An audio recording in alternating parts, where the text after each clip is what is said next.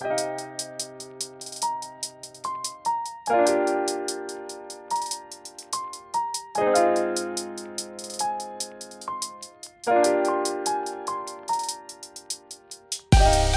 迎收听跳岛 FM，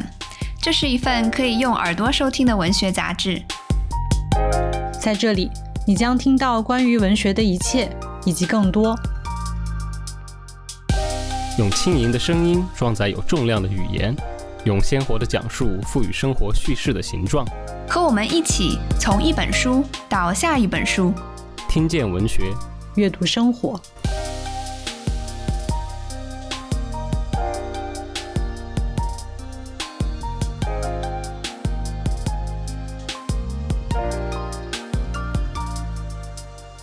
大家好，这里是跳岛 FM，我是今天的主持人好汉，我是宝婷。本期节目由知名美妆品牌珀莱雅联合跳岛 FM 共同呈现。美妆品牌珀莱雅创始于2003年，是我们的优秀国货美妆品牌的代表，也一直用自己的方式探讨爱与亲密关系这一永恒的母题。2021年的五二零，珀莱雅提出“敢爱也敢不爱”的爱情主张，追问爱的内核。二零二二年的七夕，珀莱雅延续这一主张，携手富士影像和摄影师罗阳，邀请诗人余秀华、辩手马建岳、作家安东尼等多组嘉宾，将真实故事作为解答爱的钥匙，一起探索恋爱中的自我形态。我们也很高兴收到珀莱雅的邀请，与清华大学人文学院教授汪明安一起，从爱欲的哲学角度出发，在七夕之际聊一聊我们眼里的敢爱也敢不爱。呃，那呃，欢迎汪老师给大家先做一个自我介绍。嗯，哎，嗯，大家好，我是汪明安。呃，我们都知道汪明安老师，您最近出版了一本新书，叫做《论爱欲》啊。那其实是从哲学的角度梳理了不同的哲学家对于爱欲的理解。那我就想知道您这个写作的起点，就是因为也不是所有学者都关注爱欲，而且会论爱欲嘛，对吧？您您都论爱欲了，您您最早为什么对爱情有爱欲有这样的兴趣？我实际上，我这个书呢，跟也是跟疫情是有一定的关系的啊。那个应该是二，疫情开始的时候是嗯，二零二零年底，二零二一年初，好像是这个时候。这个时候呢，就是说我呢就在家里就想起来，大学的时候，我大学时候看过一本书，就是那个薄伽丘那个《食欲谈》呐。我们那个时候看这个书的时候，就感觉是把它这个大学的时候就是当当成一种带点那种色情性质的书看啊。现在那些那些情节我都忘了啊，但是我印象非常深。当时佛罗伦萨那个当时有那个黑死病，十个青年男女啊，他们到那个佛罗伦萨那个郊外去。嗯，去讲故事。当时我印象特别深，为什么？就是说城里面已经在发生瘟疫了啊，但是这些青年男女他们还要到郊外去讲一些带有那种色情性质的那些故事呢？这个疫情出现的时候，我在看《水谈》的时候，我就有大概对这个《水谈》就有了这种全新的理解啊，就是说在感觉是末世快来了的时候，那个时候死亡率是非常高的，那个城里面大概好像有三分之一人都已经死掉了。啊，就是大家已经感觉到无路可走的就是感觉末日死神即将扼住我的咽喉的时候啊，我们要做什么事情啊？这个时候就是人们只好是沉浸在这个爱的故事或者性爱的故事当中，或者沉爱在性讲述性爱的故事当中，虚构的性爱故事当中的话，大概是逃避这个瘟疫的一种啊比较好的一种办法，或者你也可以说是一种麻醉的办法，或者是抵抗那种死亡的一种。一种传译的办法吧。然后这样呢，我就跟学生就讲过一次课啊，就讲过一次关于那个食欲谈。所以我大概是在这个意思，我是重新理解了薄伽丘啊，就是不仅仅是像我那个大学的时候，就是把它啊，就年轻的时候啊，简单的把它看成一个一个色情故事啊。因为十日谈本身也是呃瘟疫来临，大家都好像解放了这种感觉嘛。嗯，然后您在书中也有写，就是您觉得十呃十日谈就提供了很多的路线，包括欲望呃连接的路线啊，还有逃逸路线这些。我们在谈到爱欲的时候，仿佛它也是它总是远离社会的规范或者是某种正轨的，好像在游离在一些呃统治者所希望的规范之外的。就您怎么看待他的这种游离的和突破秩序的这种力量呢？就为什么他会具有这种力量？你知道我们的这个文明呢，我们的这种文化还有我们的秩序和规则，很大部分上之所以形成的话，它就是是对于这种欲望、爱欲这东西的压制或者是压抑而形成的啊。就是就是爱欲和文明的话，它是天生有一种冲突和矛盾的啊。这个不仅仅是马尔库塞讲的，这是在资本主义社会当中这样，就是爱欲和文明的话，它它是天然的一对矛盾啊。包括你可以说文明本身啊，文明本身的话就是对于那种啊人类的某种那种原始的、野蛮的或者是本能的冲动的一个驯化啊，才产生的文明，是吧？所以爱欲本身的话啊，它就是。嗯，如果他要尊重自己的话，或者他把他的本能要充分的发挥啊，他让让自己非常自主的行动的话啊，他天生的就是要冲毁各种各样的秩序啊。就所以我们在这里面看到的，比如说有基督教的，有权力的，还有各种文化的那个家族的所谓的秩序的话啊。阿玉他如果要要自己逞能，或者他要自己勃发的话，他他只能是对此的，要么是一种嗯爆炸式的摧毁，要么是一种逃逸式的那种潜逃啊，他也不断的划出自己那种隐藏的线路。对我昨天才刚看了一下马尔库塞的书，我觉得他有一句话说的非常好，说就他其实是把爱欲跟劳动对立起来的嘛，就是爱欲包括所有的欲望，其实最终带来的是快感，人那个快感。就很虚无，就到了顶点就很快消散了。但是劳动不一样，劳动是给你带来无限的丰盛，带来各种丰收的果实。但是他说，就是爱欲能够满足爱欲的，只有非异化的工作，就是只有在呃人的各种感官还有功能都能够自由去发挥它的时候，才能产生爱欲。对，我觉得就是呃，您您刚刚在讲的那个故事很有意思，就是相当于您是在疫情期间给学生上了一次课，然后重新提到爱欲的话题，然后再再让您有这个写作的想法。但我觉得很很有趣的就是，您的学生是生活在今天的年轻人嘛？但您当最早学生时期读这些著作的时候，又是上个世纪那个时代的年轻人。就从这个层面，我觉得就我们可以展开一下，您能不能给我们讲讲您当时呃年轻的时候上学的时候？当时中国呃的年轻人，比如大家看您您说嘛，有竞技的感觉，像像色情读物一样，但呃，能不能分享一下，就是什么样什么样的一种感觉？今天的学生听到会有什么样的不同的反应？我就讲了几次课，我主要是讲了那个，我讲了慧颖和那个薄伽丘。我们这个时代跟八十年代，我是八八年上大学啊，八九十年代的话，那个，因为现在的年轻人我真的不太了解，他们也也不会主动跟我聊这些事情啊，大概就是聊写论文的。我们那个时候，我们那个时候，我感觉好像比现在更开放一些。嗯。反正没有现在这么务实吧，我想啊，就是说不会，就是说至少就是说谈恋爱的话，那同学之间那个谈恋爱是非常多的啊。八十年代那种大学生的那种谈恋爱的方式啊，这有一部电影，有一部电影那个它里面讲的特别清楚，特别生动啊。我不知道你们看过那个娄烨的那个《颐和园》，我不知道你看过没有，是吧？啊，是吧？哈哈啊，《颐和园》讲的那个就是八十年代大学生的那种恋爱生活啊，就是男生可以到女生宿舍，女生到男生宿舍啊。那个时候宿舍都是通的，而且呢，一个宿舍里面可以有几对啊，他们拉上帘子可以可以啊，各自在自己的这个床上谈恋爱。啊，这个是这个是比较普遍的一个现象，好像是啊啊，就是男生和女生宿舍啊，这种同学之间这种关系好像没有那么明确的界限啊。我觉得就是一个一个沟通啊，或者是交流啊，就是空间啊，空间是一个非常大的一个差别。还有一个那个时候的人的话，好像不太考虑现实的问题，从来没有谁说，呃，两个人之间谈恋爱不会说考虑你们有没有钱啊，或者你的家长是什么样的，你的家庭情况怎么样，我的家庭情况怎么样啊？我觉得这个物质性的那种经济方面的考虑，这个是非。非常少的啊，那两个人谈恋爱好，就完全就是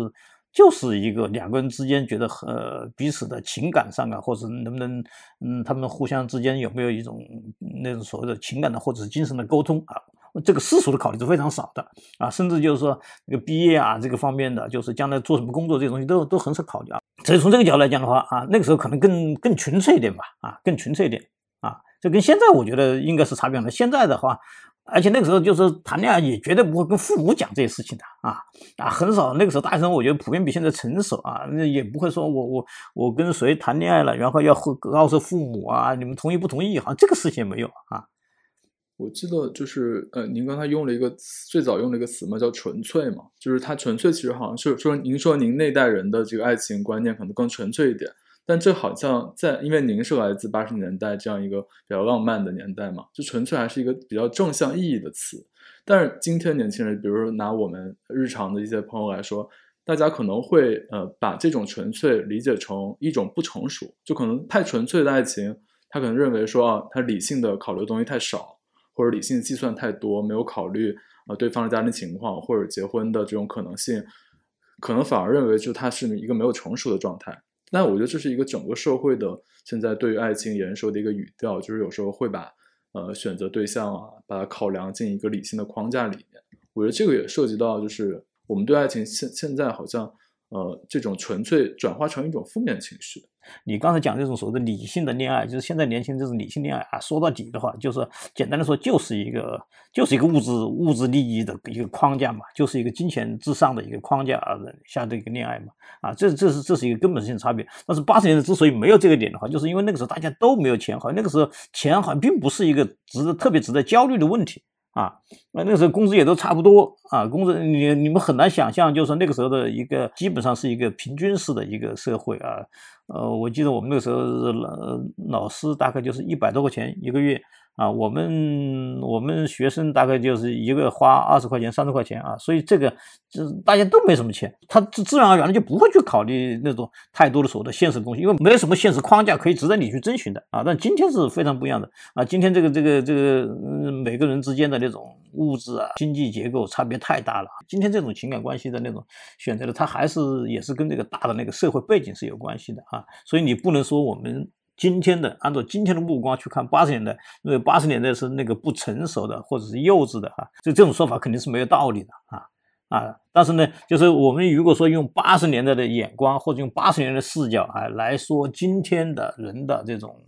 嗯，情感的那种抉择，呃，它有它的合理性，就是比如说我们今天这种选择也是有它的合理性的，但是它远远谈不上是一种成熟，而且这种东西的这种合理性的话，有时候是非常非常无聊的。其实您聊到就是现在的这种爱的关系，呃，就因为我在您书中有提到各种各样的爱的描述嘛，像有邻人之爱，就是这种种共同体的。友爱有点像友爱或者互助互爱吧，然后也有那种追求真理和智慧的那种神圣之爱，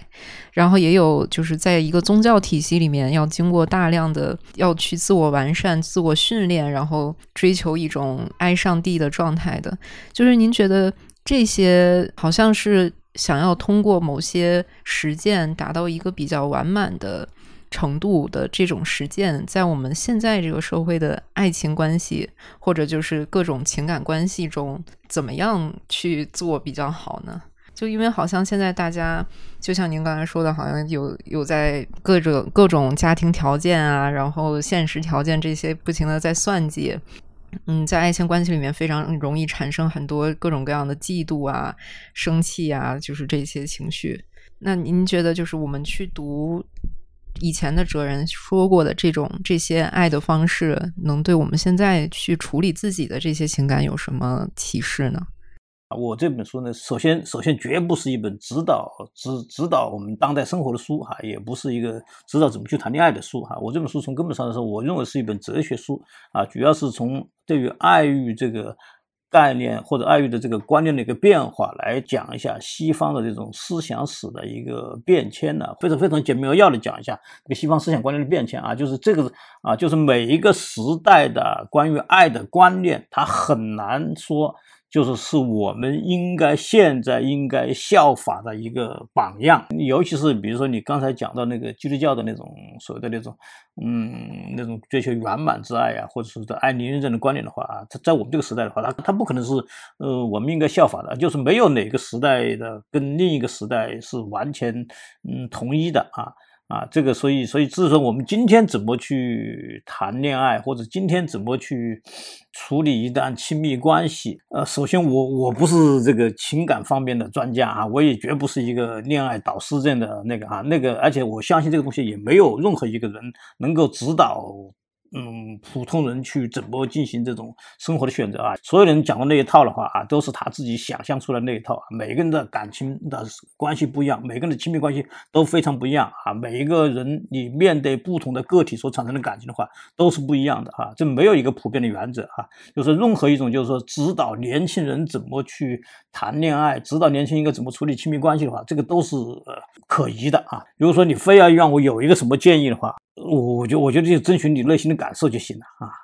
啊，你也不要说有什么原则来指导你啊，我不要任何这个原则，也不要任何大道理哈，就是你你自己，如果你跟这个人你觉得相处的，你觉得可以相处下去就相处，你相处不下去就不要相处啊，不要去做什么改变，不要说因为我听了谁的教导啊，我应该是应应该应该做什么改变，应该去怎么样啊，你这遵循自己内内心的感受。或者咱们换一个角度，就是因为刚才提到说。好像，但是我觉得也是有不也有也有年轻人就是勇敢去爱不算计的啊。我们不是说所有年现在所有年轻人都是呃只看有没有房有没有车这些。我觉得应该是有，我觉得应该是相当有一部分，我觉得应该有很多年轻人还是还是强调感情至上的啊。所以，所以我觉得咱们换一个角度，就是呃，这种算计其实不是可能不一定是主体或者自我，嗯，这个非常个人的选择。我觉得它跟社会的一个转变有关系，因为。呃，因为您那个呃书里也提到嘛，就比如说呃，可能在这个黑格尔那里，或者说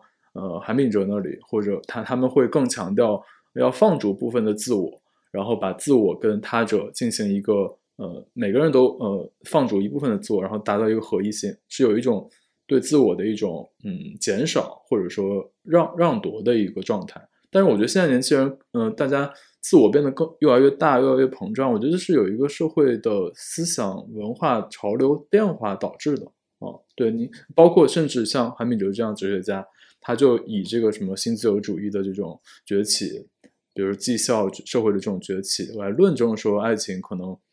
他理解的那个爱情已经没有了啊。嗯，当然，这个这个新自由主义也好，或这个资本主义也好的话，就是把一切都变成商品啊，这个是一个非常普遍的现象了啊。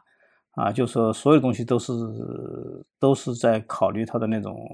合理性啊，或者考虑它的效率啊啊利益目的了哈。这个是七八十年代以来整个新自由主义主导下的那种社会思潮吧哈啊啊，这个不仅是在经济领域啊，包括在那个情感领域啊，这个这个都是确实是一个普遍的现象啊。但是呢，嗯。即便是这样的话，我们还是要相信，就是比如说，我们还是有，我相信还是有很多，就是就是打破这种所谓的那种一切都被市场化所主宰的这么一个垄断性的一个局面啊。我相信，就是说两个人相爱，或者两个人就是在一个这种那种就是能够建立一种亲密关系的话，我想总还是要能够相互之间有一种那种有一种吸引吧，啊，有一种嗯情感的吸引，或者是那种身体的吸引、气质方面的吸引啊。不会说是所有的人都是开始交往的时候就把自己的各种那种物质框架、外在的框架摆出来，然后我们来计算啊。我相信还是有很多这样的情况的，那并不是说那种就是那种物质利益完全占据了我们的那种就是情感生活的一个主宰性的一个框架啊。我我我我我觉得可能还是有一种那种基于那种纯粹的那种啊亲密感觉所诞生的一种那种爱情。啊，其实说到那个就是自我这个话题，呃，我想我想问问您，因为有些有些思想家他的看法可能是爱情是两个人合二为一，然后也有的人认为是就是一分为二，呃，或者说可能就是在爱情中，就是你只有先把自己把这个自我的部分去除掉，然后你才能够容纳他人，你才能够去真正的爱他人。就您怎么看待这两种看法，或者说，嗯，就我们一直有一种俗话嘛，就是要找到自己的另一半，好像，好像就是没有另一半，就自己好像也不完整一样。比如说那个像黑格尔他讲的这种，就是合二为一哈，包括那个像那个阿尔斯芬啊，阿尔斯芬也是讲的，就是两个人之间是完全的、绝对的混合在一起哈啊，这是他们对于那种爱的一个。呃，基本的一个表述啊，让巴迪欧是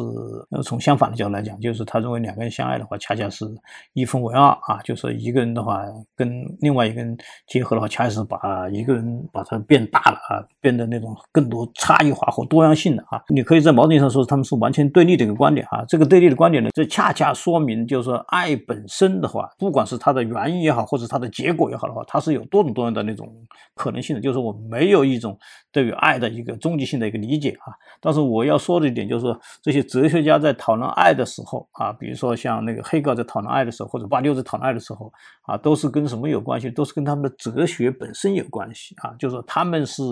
先有了自己的哲学体系，然后就是把爱纳入到他们的哲学体系当中去论述，而不是说，嗯，他们是把他们把这个爱的这种思想的话，就是单纯的从他们的那个哲学思想、哲学体系当中分离出来去讲述的啊。你比如说黑格，黑格为什么要这么讲？两个人要把他呃。呃，完全克服掉自己的那种啊差异性，然后达成一个啊统一的话啊，这跟他那个否定哲学是有很强烈的关系的啊啊，对于他来说就是啊，怎么通过否定，然后怎么达到肯定，然后又怎么从肯定达到否定啊，从这啊，这是这是他的一个嗯，他的一个否定哲学的一个在爱这个方面的一个。呃，一一个运用吧，啊，巴丢同样的啊，巴丢就是他这个一分为二的话，也是跟他的那种哲学观念也是密切相关的啊。但因为他特别强调这个强调一个事件，对他来说，爱就是一个事件，事件就是一个断裂啊。这个断裂的话，就是恰恰是对于差异的一个强调和一个肯定啊。所以这个呢，就是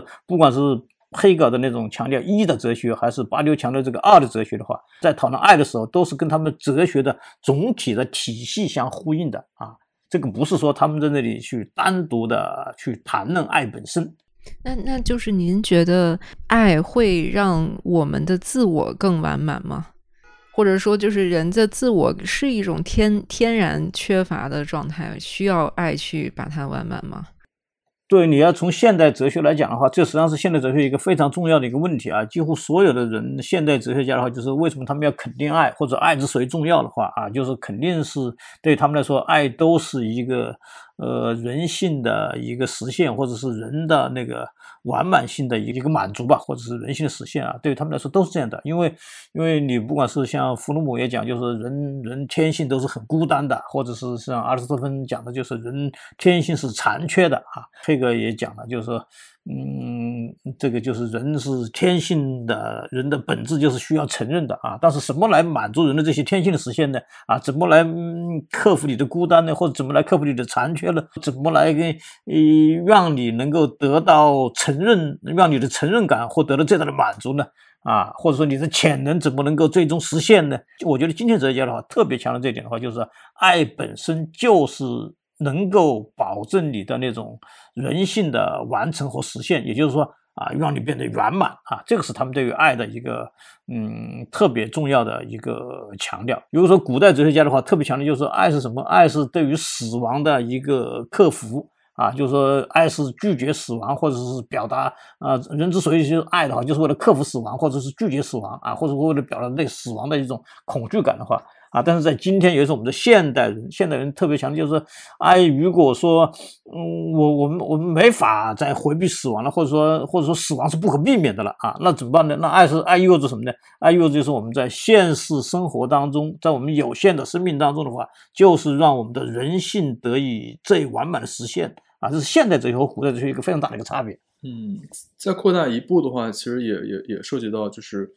您后面的一个呃一个大的标题叫“爱的政治”其实我觉得不管是个人的完满，包括它也变成一种社呃那些哲学家对社会完满的一种期待，好像也是。在爱中也有一种达成，这个实际上也是，就是说，呃，个人之间的一个实现，那就是个人的那个被承认的话，就是每一个人都被承认了，也就意味着那种战争就消失了。如果我们彼此都互相承认啊，就是说实际上，啊，实际上很多很多战斗，或者是很多那种屠杀啊，或者是很多奴役啊，都是因为人和人之间不承认、不相互承认。那么一定，既然有战争的话，那么这个历史的话，它就一直是要在这种嗯战争当中，在这个否定之中的话，那个嗯用那个福山的讲法，就是历史就不会终结啊。但是如果人和人之间达成了彼此的承认，对于黑格尔就是人性的实现啊。那么这样来的话，就是说历史的话就不再会有战争了，就是历史它就会终结了啊。所谓的历史终结，不是说没有历史，只是说历史在不会有太大的变化了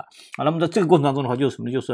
啊，通过爱。啊，获得了人性的实现，以至于让这个历史就一直保持着这么一个相对平和的一个状态啊。那么在这个时候的话，历史终结了，意味着什么？意味着不再有战争，意味着只有和平、艺术和爱。那我要提一个非常开脑洞的问题啊，就是因为爱的爱的这种承认，包括从黑格尔的一个哲学中，那呃，如果具体到一个一一对伴侣中，那大家肯定会有彼彼此不同的立场。之前就有一个话题叫做，比如说政治立场不同，可不可以谈恋爱？哎，对这个这个您怎么看？这个您觉得黑格尔会怎么看啊？政治立场不同，可不可以谈恋爱啊？就是说，我我觉得这个问题啊，实际上是反过来的啊啊，就是你我们我们现在的年轻人是吧？就是就是你们说的所谓的三观三观不合，是不是啊？能不能谈恋爱是吧？就就这个问题啊，我我觉得这个问题可以实际上是可以反过来讲，就是说，嗯，如果你要是真的爱一个人的话，你一定会和他三观相合啊。啊啊，是这样的啊啊，就是说，如果你要是不爱一个人的话啊，或者说或者说，如果你们啊，我我就讲，如果说你们要是一对夫妻，关系非常糟糕了啊，你关系非常糟糕的话，就是说你们的三观一定不合，嗯，哪怕你们的三观是合的，但是在在在讨论某一个问题起来的时候，一定会在发生争执啊，所以我觉得在这个方面，不是三观影响了你们的感情，而是你们的感情。导致了你们的三观是否符合啊？只要你们两个人非常亲密、非常相爱，你们的三观一定是相合的啊。如果你们的感情有问题啊，感情有矛盾的话，你们的三观肯定是不合的。嗯，我觉得这个特别的有启示，就是您您把这个倒过来去理解，就是也也呼应了您刚刚讲的。如果说两个呃相爱的人，他们的三观能够去认呃彼此认同，或者说有一个磨合或者融合的话。可能也看到了一个世界大同的希望，是不是？就是，就在这种个人生活的，这是这你你对你你你你你可以这么说啊啊，你可以这么说，这是从个人的角度来讲，如果从国家角度来讲，你大概也是这样的啊。嗯嗯嗯。然后，其实我还比较好奇的一点是，因为现在当现在也有各种各样的关系的形式嘛，不仅可能是男女朋友啊，婚姻当中有很多人他也会。呃，就是主动的选择去保持单身。我想，我想倾听汪老师，就是您觉得在可能没有一个固定的恋爱对象的这种，或者是其他可能现在比较复杂的各种各样的关系当中，我们怎么样去去爱？就是因为如果像您说的说的，就是如果我们需要爱去达到某种完满，去就是满足自己可能更高的一种精神追求的话。就如果说，比如说我没有处于婚姻中，或者我没有处于恋爱中，那我怎么样去实践这个爱呢？嗯，你的意思说，人是不是非得去谈恋爱？是这个意思是吗？嗯，那如果就是说，就是爱有没有其他的一些实现形式呢？爱有没有其他的一些实现啊？除了恋爱，就是，你说人性如果不用通过恋爱，是不是人性也可以得到那个完全的实现？是吗？对对。那我想应该有吧，啊，我想应该有。那我们就说你像康德这样的人，是吧？康德他是一辈子没有结婚的，是吧？好像也没有，我好像没听说康德他爱上过哪个女人，是吧？但是你你们说康德算不算是自己的人性的那个达到了一个绝对的实现这样的？爱对于很多人来说，或者对于大部分人来来说，它是很重要啊，但是它是不是必要的啊？我我我觉得有。有很多那那个那个我们那个宗教人士，那那那不是大部分都 这一辈子都是不是哈？嗯，都都没有任何爱嘛，是不是哈？那我觉得他你你能说他们的人性没有得到实现啊？他们没有圆满？我想在人类历史上的话，呃，发明出了那种宗教僧侣啊，我们的和尚这些啊，那么多人啊，有一个非常大的一个群体啊，非常大的群体啊。或者说，我觉得其实爱不狭义，就是他，比如宗教群体，他的爱可能是上帝之爱或者佛陀之爱，对吧？他他他还是有爱，对吧？啊，那那是，嗯，那呃是，那那那是这这个这个你说的是没错的，关键就是那个刚才那个宝琴讲，就是说是不是就是我们不需要我呃男女的或者是恋爱这种这种情感之爱啊这方面的是吧？是不是我们可以过一生？我觉得这是这完完全是可以的啊，我这这完全是可以的啊。就如果比如我们的爱欲需要通过现实中的可能某些通道去实现它，那可能恋爱是一种通道，但应该不止这一种通道。我就想，那其他的哪些呃形式是我们可以去释放自己的爱欲？那你不是我们实际上一开始苏格拉底是苏格拉底讲的，对于真理啊，对于真理之爱的话，他远远压倒过了那种所谓的那种身体之爱啊啊，包括那种世俗那种那种尘世之爱的啊。啊，这个这个是没有问题的啊。呃，然后我我其实想谈一个，想再问您一个问题，但是可能有点 宏大。就其实您刚刚也也一直断断续续的有谈到那个爱和生与死的这个问题，因为说到爱，就是它，就我们好像第一反应都是它跟生命是联系在一起的，因为首先爱情它就是我们身体吸引，然后会导致生育繁殖这样的过程嘛，所以它肯定是跟生命联系在一起的。嗯，包括爱是你自己动用自己的感官和机能，然后就是人产生了某种冲冲动，这个也是就是我们活着的一种生命力的一种表现嘛。就是这些方面，爱好像都是那种生机勃勃的这种状态。呃，但是我也看到，比如说像。呃，巴塔耶这种哲学家，他有时候也会把爱和死亡联系在一起。就我感觉这里面好像又很矛盾。嗯，甚至有人觉得今天的爱情是积极性过剩，积极性过剩，就是大家好像呃要要寻找一段没有任何风险的爱，没有任何死亡危险的爱，不会呃失恋的爱，就类似这种嗯嗯，巴塔耶。实际上，他谈爱谈的不是那么多啊，或者说爱不是他的一个很核心的一个词。对他来说呢，他更愿意用的是色情啊，实际上是跟性的那一面更更接近啊。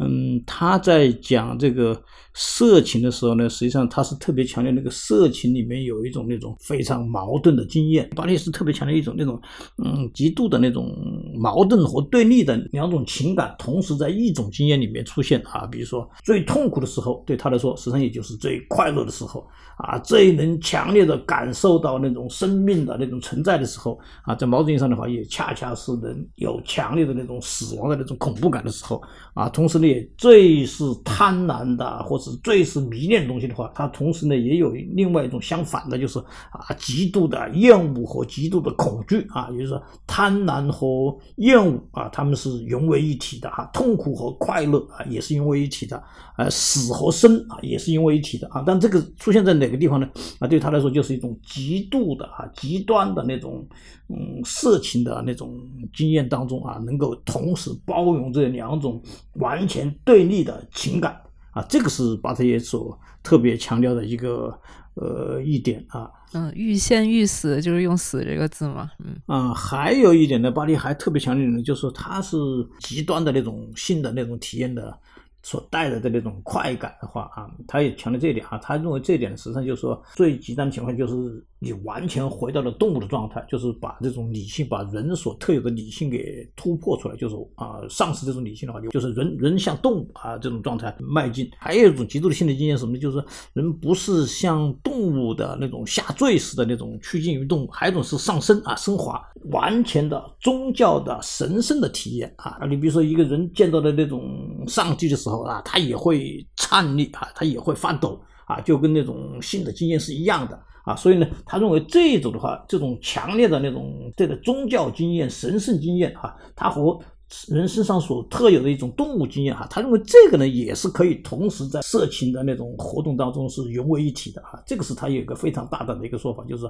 神圣经验也包括神圣的兽性和那种神圣的那种宗教性哈。他认为这这个并没有太大的矛盾啊，这个是巴特耶的一个非常一个特殊的一个想法。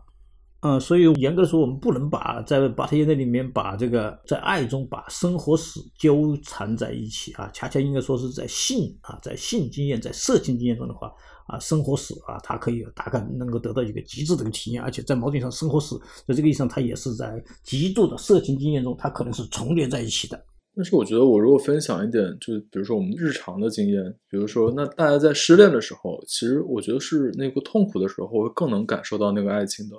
爱情的部分和深刻啊，我觉得会那爱情的存在会更确确凿一点，但是可能开心的时候反而不是，那就是一种死亡性嘛。你很痛苦的，我觉得就是一种死亡性就是一种消极性。那种消极性反而确证了爱情的存在。哦，对你你你说是有道理的，你说是有道理，就是是那个失去的那一刻，恰恰是你能够体会到什么是爱的那一刻，是吧？对对对。就也有一些，比如说非常那个通俗的那种网络上的金句，甚至是那种个性签名。以前时代就什么，比如说爱一个人，就是你把这个把一把伤害自己的刀子递给了他，这不就是一种对爱情的 死亡性和消极性的这个嗯呃通俗的描述吗？不知道王老师有没有注意到，呃，有有没有了解到，就是我们现在可能流行很多，包括之前那个 PUA，就是 PUA 其实是有种像恋恋爱的啊，恋爱技巧的训练，只不过它更极致一点，或者说有一些，甚至就有一些恋爱的课程，它教你怎么样去约会，怎么样去呃更好的把握你这个约会对象，让他呃甚至说的难听点上钩吧。那我觉得这种呃恋爱手册，甚至说我们看一些相亲节目，就还是呃请专家、请学者过来，呃给出专家的意见、指导性的意见。这个指导性的意见是让这个爱情迈向更幸福。啊，更有成果啊，终成正果的一个阶段的这个状态，所以这就是我刚刚提到那个积极性过剩。我们希望有没呃没有风险的爱情啊啊，那这这本质上跟我跟我们今天想要没有风险的任何事情都是一样的。我们希望没有风险的健康嘛，我们也希望没有风险的事业和工作，对吧？比如说，我们希望呃去体制内工作啊。嗯，安全，安全。对对对对对对。嗯，整个现代社会就是一个那个安全安全机制所主宰的一个社会啊啊，所有人都在回避风险。嗯，对，这这我觉得这就是我们刚才讲这个积极消极的部分，我我自自己的一点分享。呃，我我想继续问一下，就是刚刚说那个爱与生命的关系，爱与生命关系中，就我的理解应该是跟创造。相关的，因为爱可以创造生命嘛。那爱，就您在书中也提到，就是爱可以创造很多东西，包括它可以成为你去进行哲思或者是艺术创造的一个源泉。然后想再问一下汪老师，就您觉得爱的这种创造性或者激发人去创造的力量，它的源头就是它是怎么来的？您可以拆解一下吗？如果你真的是。嗯，处在那个爱的过程当中啊，如果你真的是处在一个爱的状态的话啊，就是你的整个那个生命呢，你会生机勃勃啊，就是你的那个生命的话，你会洋溢着喜悦。你会洋溢着快乐，在某种程度上，你可以打开你的身体。如果你的身体一直在打开，一直在充满生机勃勃啊，一直在那种处在一个那种比较兴奋和快乐的状态的话啊，你自然而然的啊，我相信，就是我们从一个生理化的过程中，就是你的血液会流动的更快啊，就是你的整个整个身体的那种就是充满着力量感啊。我觉得，我觉得一个身体只有充满力量感的时候啊，它才会有创造。就是爱实际上可以会给人带来。带来力量啊！只有有力量之后啊，你才能够爆发啊，你才能够创造出来一些东西啊。如果你要是处在一个相反的一个状态啊，处在那个被压抑啊，或者是一个抑郁啊，就是不快乐的时候的话。啊，就是你整个人是会非常被动的啊，人人是无法创造的啊，就是说啊，创造总是跟主动啊，总是跟那种勃发啊，总是跟那个生命力的那种那种爆炸啊，跟这个是有相关性的。那么爱在这个过程当中的话，我觉得它会起到一个激发啊，激发生命力的一个一个作用。嗯，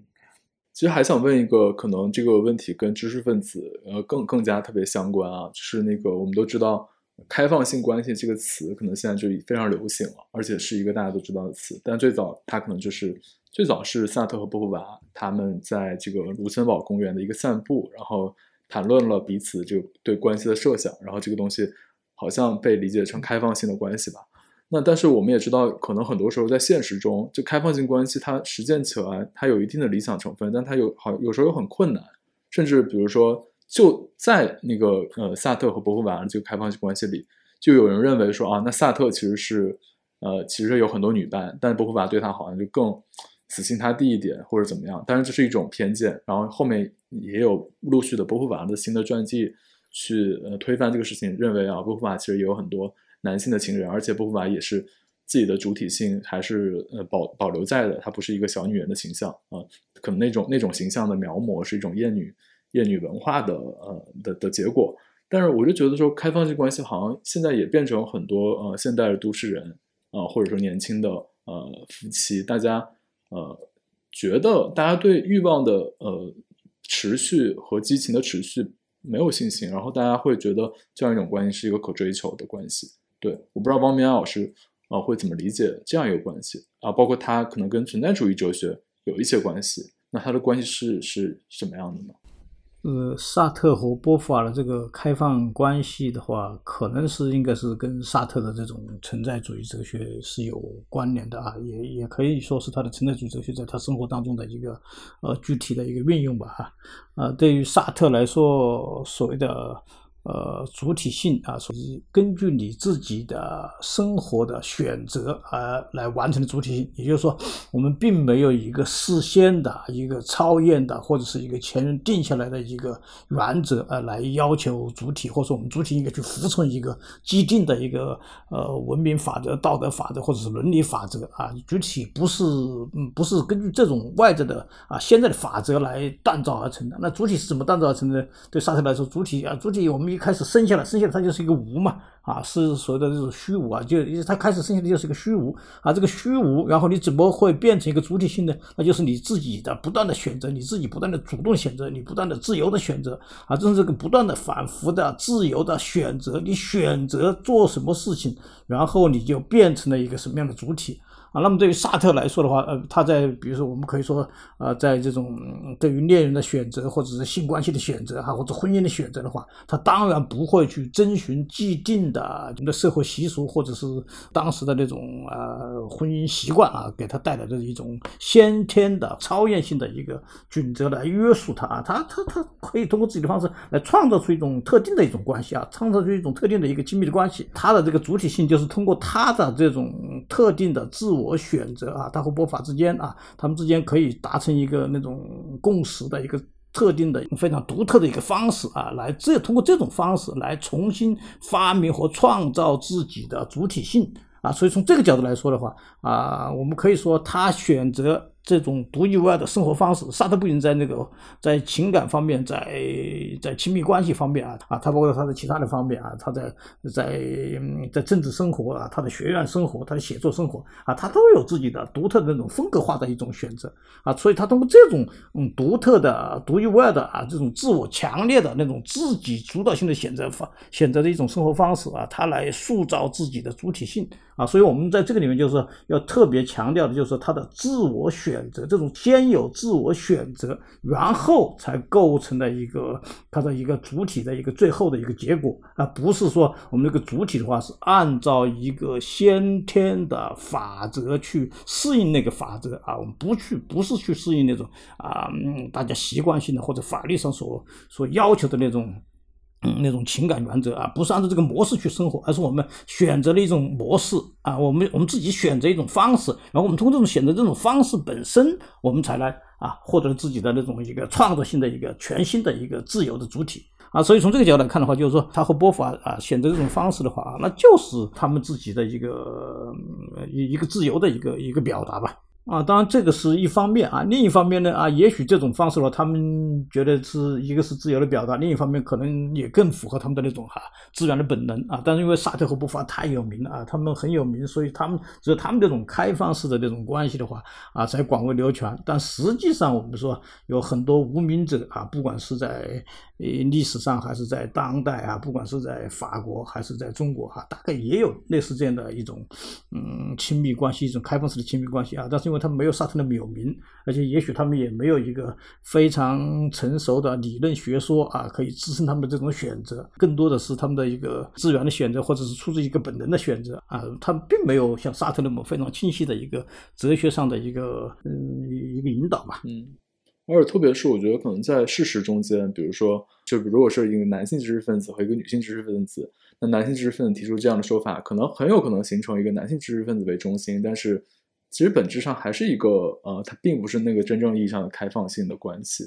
的那个状态，还是一个可能男性中心同性缘的那么一个状态。对，但我反而觉得就是这个话题，我想问的就是说，呃，开放性关系它对应的其实是一种爱的排他性，就好像我们有一个有一个想法，就是爱好像在同一段时期之内是相对来说要排他的。如果它不排他的话，我们会觉得是爱情吗？就你既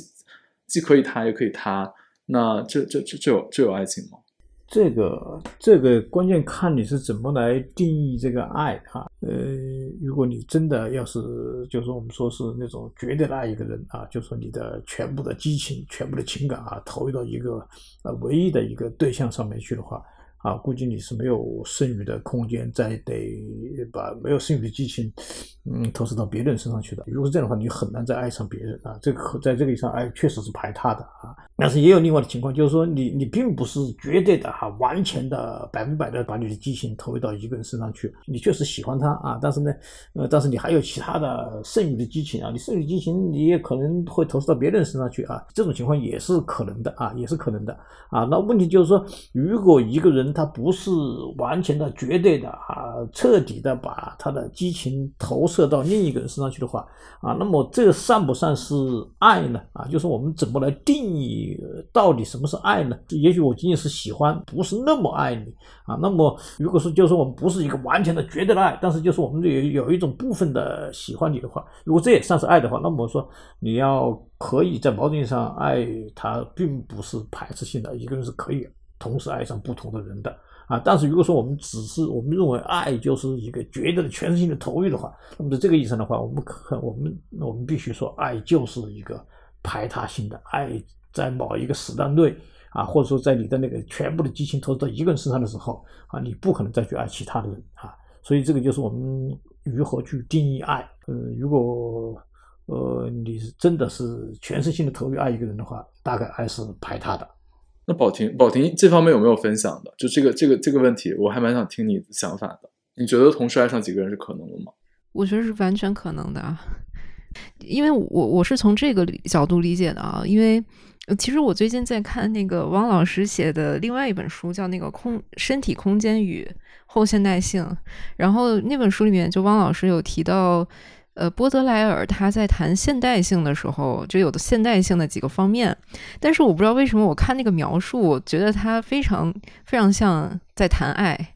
就他谈那个好像是说什么呃美，它是非常短暂偶然的，我就我就觉得好像爱也是具有很相似的性性质。如果只说我们谈，不是说关系啊，只是谈。爱欲的话，它这个欲望就是你那个身体的冲动本身，它好像就是短暂且偶然的。所以从这个角度来说的话，我觉得就是这里面其实没有什么排他的问题，就是你那个冲动存续的时间和它的产生。我最近才体验到一种非常新鲜的情绪，叫做磕 CP。磕 CP 是什么？就是比如说是影视剧里面的一对。呃，情侣形象，或者是现实生活中的明星，或者是反正公众人物，然后你觉得他们俩非常般配，然后只要看见他们俩在一起，你就觉得他们很甜蜜，就为他们开心。就 CP 就是 couple 的意思嘛，就是，但是在磕 CP 的同时，我突然又意识到一点，就是好像我看就这种在公共视野中或者在影视作品中的这种情侣恋人形象，他们的这种快乐。好像觉得自己已经过了这个年龄，可以去谈这种所谓的甜甜的恋爱，就是就互相喜欢，然后在一起的时间，呃，说逗对方很开心的话，然后就就度过很甜蜜的时光。就好像随着年龄的增长，就大家对爱以及如何去实践爱的理解，就好像越来越复杂。呃，包括像我最近看一个电视剧里面，就我我看到有对爱这样的描述，就是因为他太爱另一个人，为了呃跟他延续就是各种各样多种形式的关系，他某种程度上要从自己的内心把这个人割舍掉，然后不能去跟他建立一段，就故意的不不去跟他建立一段恋爱关系，因为那样的话，他觉得可能就会就会把他们两个人限定在某个。很小很小的范围里面就没有办法去实现他想要的那些东西，呃，所以我就在想，就好像，嗯，就是对爱的实践这件事，真的好像非常就是越来越复杂。我 我不知道汪老师对这有什么理解？嗯，就对爱的实践，就是那个实际上就是你就说的那种爱的交往变得越来越复杂了，是这个意思吗？比如说，以前我觉得我爱一个人，我就会想要跟他在一起，或者尽可能的跟他呃共度一些快乐的时光，这样。但是现在好像就是只是这样还不满足，好像要追求一些更更深刻的情感体验的话，好像就是要要去多做很多很多别的努力，而不是去简单的经营一段关系。嗯，就说任何一段那种爱情关系的话，我觉得都是不一样的啊，都是不一样的。就是每个人跟每个人，就是每每每一个关系，我觉得都非常不一样，非常独特的啊。你要说我们是不是今天的话，就是说那个。呃，人和人之间的这种这种交往关系啊，就变得更复杂，或者是更困难，或者是呃，就是更更曲折啊。我觉得也未必。古人有时候情感的那种交往的话，也也非常复杂的，也非常复杂的。古时候你根本跟一个人的连面都没见过，然后父母把你给许配给他了，然后你再跟他交往起来的话，然后就结婚了，结婚了，然后你被迫跟他交往了。我我我觉得恐怕比我们现在这种交往的话，可恐怕要更。更艰难，所以在不同的时代，这个这个情感的交往方式，呃，是不一样的啊。但是很难说哪一个时代比哪一个时代要更更复杂、更曲折啊。而且每一个人和就是一个人，他他有不同的那种。阶段的那种交往啊，就是他在跟不同的人，那一个人在一辈子当中可能会有不同的那种爱情关系啊，这每一个每个关系都不一样啊，每个关系都不一样啊。但是我觉得，嗯，每个关系都有它的独特性啊，只能说它都非常独特啊。但是你你你不能说哪一段关系就一定会比哪段关系更更更难。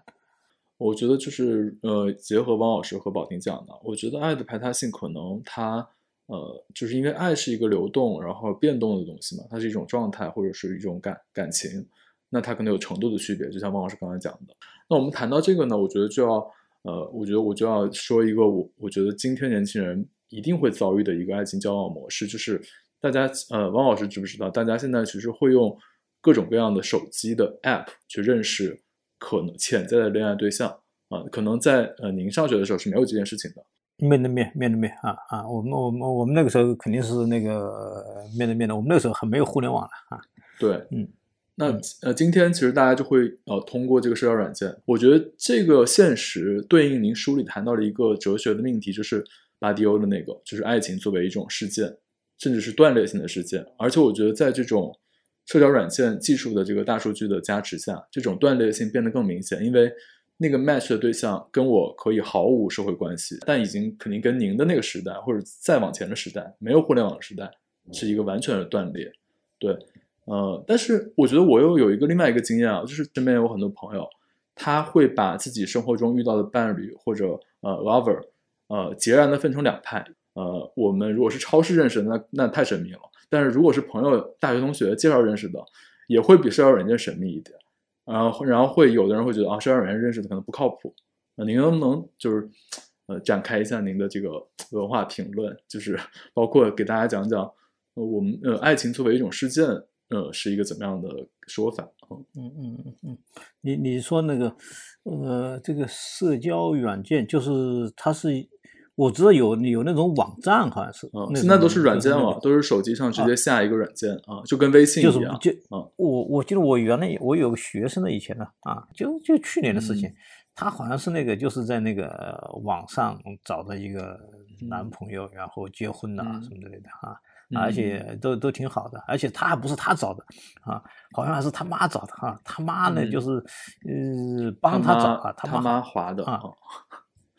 我不清楚是怎么样，反正他就就是就是网上啊，然后就是他妈大概就是他妈觉得合适的一个条件的啊，一个男孩，然后呢就去在那个网上去，大概就是跟那个男孩聊啊，聊之后呢，就说我一个女儿，大概嗯可能跟你大概还比较合适。啊，然后你们再去聊啊，他是这样这样的。后来这个我那个学生呢，就跟这个男孩就聊上了，而且聊聊到后来就见面了，也都挺好的。最后他们也结婚了啊，都都都都都都蛮好的啊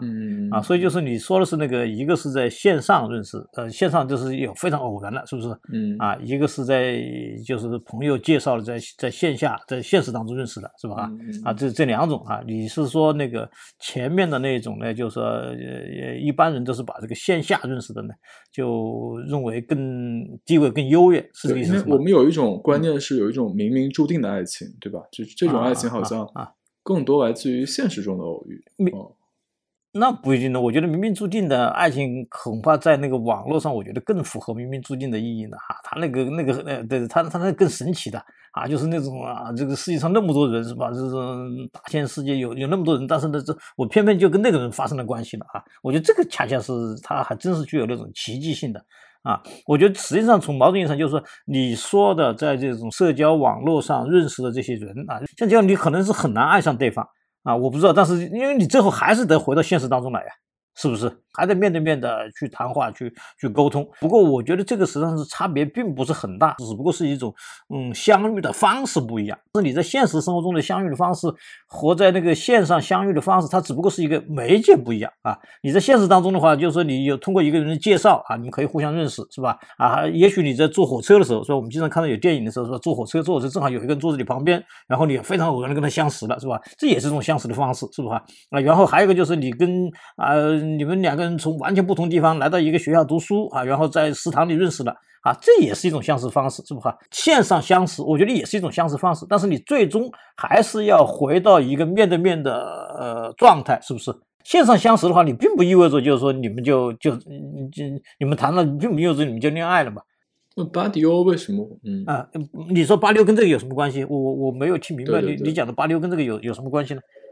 呃，就是作为事件的爱情嘛。作为作为事件的爱情，在八六那里，那个事件他不是在这个意义上讲的啊。八六讲那个事件爱情，他就说那个爱情对于你个人来说是一个事件，那个事件意味着就是说，如果一旦你谈恋爱了，就意味着就是说你自己和自己啊，就发生了一个巨大的断裂，你的生活跟你以前截然不一样了啊，就是你你完全变成另一个人了。嗯，对八六来说，这个事件意味着什么呢？事件意味着是一个跟你的过去啊是一个完全的断裂，就是所谓的恋爱爱。爱之后，就是说你恋爱之前的你跟恋爱之后的你是完全不一样的。是在这个意义上的话，他才是讲这是一个事件，就是说你真正的相爱之后，你就会跟你的过去决裂了，因为你现在是两个人啊，你过去是一个人。事件事件意味着是呃，就是是是你生活中一个非常重要的事情，以至于你自己和自己发生了一个巨大的发生了巨大的变化，这才叫事件嘛。嗯嗯。嗯，我我还想就是再问一个，呃，就是关于那个巴迪欧，他不是说我爱你这个爱的宣言会让人他得到很大的满足感，或者是认同感，或者是这种尊严上的满足。其实我之前在一些别的。节目里，我记得是翻转电台吧，好像有一期是探讨亲密关系的，大概也提到类似的观点，就是说，就是为什么亲密关系好像在人所处的所有关系之中那么特殊，好像就是因为它给给人带来的那种对自己的认同，呃，是其他关系所给不了的。所以我我其实想听听汪老师的理解，就是您怎么看，就是我爱你这个宣言，它给人满足感，为什么是？对于其他，比如说我们就是同事之间，我认可你的工作，这种就是会这种认同感会来得更强烈呢。那这实际上就是，如果你觉得就是说你听到了这句话，你觉得获得那种认同感更强烈的话，那就说明就是说你对那种爱是更更需要的啊。有些人可能听到这句话的话，他他可能嗯并不觉得这是有很强烈的认同感啊。可以说明两点，就是说第一，你是特别。嗯，特别需要爱的啊。第二个就是，你真的是特别爱他的啊。我觉得只有在这两个条件满足的情况下啊，大概是你会通听到这句话的时候，你有非常强烈的认同感啊。如果如果不这样的话，听到这句话的时候，你可能不一定会有很强烈的认同感。这个是我这个书里面也实际上也反复讲了，就是说呢，这些哲学家的话，他们实际上都在讨论一点，就是说实际上就是爱是人性的实现啊，就是我们确确实实有一种。通过爱的承认，可能是那种呃人性的实现的一个最完满的一个表现啊，就在黑格那里是是他是这么讲的啊。但是至于说啊，我觉得我觉得有很多那种政治家呀，或者有很多那种包括那些也有很多其他人的话，他们可能就是说呃，并不一定把这种爱的承认看成是一个最重要的承认啊。有些人可能是权力的承认，那个对他们来说是最重要的。啊，有些人可能是金钱的承认，对他们来说是更重要的啊。这个每一种承认感的话，每个对每一种对承认的需求啊，还是不太一样的啊，不太一样的啊啊，所以很难说啊。就是黑格尔认为这个爱的承认是大概是呃最重要的啊，但是呢，呃，这并这也并不意味着他说的就是真理嘛。